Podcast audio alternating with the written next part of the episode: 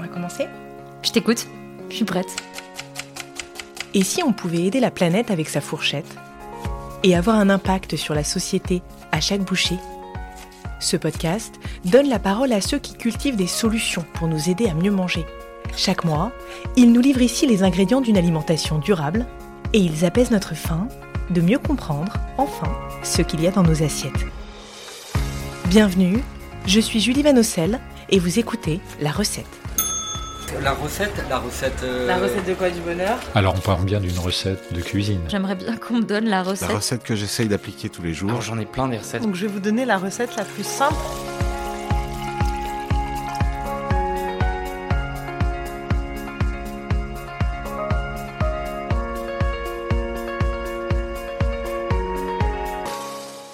Je m'appelle Paul Charland, je suis cofondateur du circuit court à l'ancienne et de la ferme de l'envol. Donc voilà, on a euh, viande, euh, produits laitiers, euh, produits d'épicerie, euh, il y a des carottes, des pommes de terre, enfin voilà, tout ce qu'on peut trouver en local de saison, Donc là, par exemple, les produits que vous m'avez montrés, il y en a certains. Ce matin, ils étaient... dans la terre, exactement. Nous c'est le principe sur tous les produits verts, Euh, on s'est cueilli le matin même. Là vous allez mettre ça en chambre froide, non? Vous avez dit euh, agroécologie. J'aimerais qu'on parle d'agroécologie, euh, Paul, ce mot qui désigne euh, des pratiques qui lient l'agronomie et l'écologie. J'ai écouté une conférence de Nicolas Bricas de la chaire UNESCO Alimentation du Monde. Je ne sais pas si vous le connaissez, c'est un spécialiste de l'alimentation durable. Lui, il parle des agroécologies au pluriel, car il dit que ce n'est pas une solution, mais des milliers d'alternatives à l'agriculture conventionnelle. C'est quoi l'agroécologie pour vous, Paul? Quelle est votre définition? Alors oui, il y a plusieurs définitions de l'agroécologie. Nous, on revient aux fondamentaux pour euh, définir l'agroécologie et on se pose la question de qu'est-ce que c'est l'agriculture. L'agriculture, en fait, c'est assez simple, c'est un panneau solaire. Le but de l'agriculture, c'est de transformer les rayons du soleil en bouffe. Euh, c'est pas plus compliqué que ça. C'est d'ailleurs aujourd'hui le meilleur panneau solaire euh, qui existe sur cette planète en termes de rendement énergétique. Mais à partir du moment où on comprend ça, en fait, on comprend que tout ce qu'on va rajouter sur la ferme, qui a eu besoin d'énergie, pour être amené ou pour être euh, raffiné, miné, euh, transporté, etc., bah, va être en fait bêtement et méchamment une perte de rendement énergétique. Donc en revenant un peu à cette définition, nous, on définit l'agroécologie comme un but. Et le but de l'agroécologie, c'est d'avoir les fermes les plus autonomes possibles. Donc qui est le moins recours possible à des intrants, que le seul intrant en fait, euh, ce soit le, le soleil. Quoi. Alors, intrants, donc il y a les pesticides, les phytosanitaires, il y a les engrais, euh, il y a la matière organique, il y a les semences. Les semences, euh, quand on les rajoute tous les ans, c'est un intrant. Euh, il y a l'eau aussi. Si on consomme plus d'eau que ce qui tombe sur notre surface sur l'année, bah, on fait rentrer de l'eau. Donc, euh, c'est un intrant. Euh, Il y a l'énergie, l'électricité, euh, le fuel qu'on met dans les tracteurs. etc., etc. Donc nous, le but, c'est d'avoir le moins d'intrants possible et de tendre vers la plus grande autonomie possible. Donc on travaille sur l'eau, les besoins en eau, l'autonomie en semences, la biodiversité, la vie des sols, etc., etc.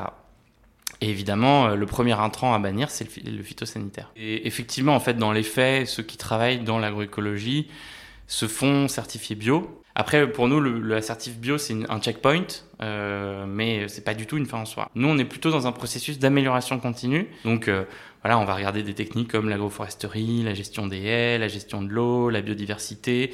On va aussi regarder le côté social, c'est important pour nous. Comment est constituée la ferme, qui travaille dessus, est-ce que les gens sont bien rémunérés?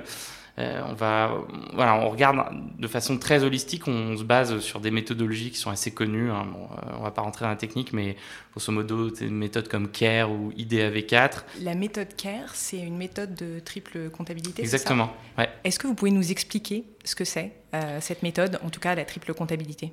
En fait, l'idée de la, de la méthode CARE ou de la triple, enfin, nous on dit même euh, comptabilité multicapitaux, puisqu'en fait, il y en a même potentiellement plus que trois. Le problème aujourd'hui, c'est que on a piloté la société, donc euh, les entreprises, les associations, euh, les départements, les régions, les États, euh, avec uniquement comme indicateur le capital économique. C'est vraiment le but, c'était créer de la croissance économique à tout prix. Le problème, c'est qu'on a mis de côté le capital social et le capital environnemental, qui sont au moins aussi importants que le capital économique, voire même plus importants. Donc en fait, sous prétexte de, croissance économique pendant ces 50-60 dernières années, en réalité, on a décapitalisé euh, écologiquement et socialement parlant. Donc nous, le but, ben, c'est de réintégrer euh, ces indicateurs vraiment dans le pilotage pour se dire, OK, on fait de la croissance économique, puisque ça reste quand même la règle du jeu, mais on va aussi essayer de faire la croissance sociale et de la croissance environnementale.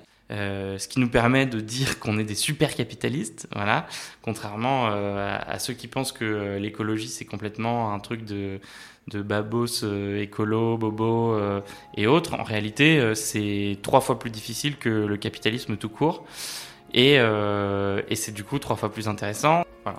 Merci pour votre écoute. La recette est un podcast indépendant, alors si vous voulez le soutenir, n'hésitez pas à laisser un commentaire ou à vous abonner sur votre plateforme d'écoute préférée pour être notifié des prochains épisodes.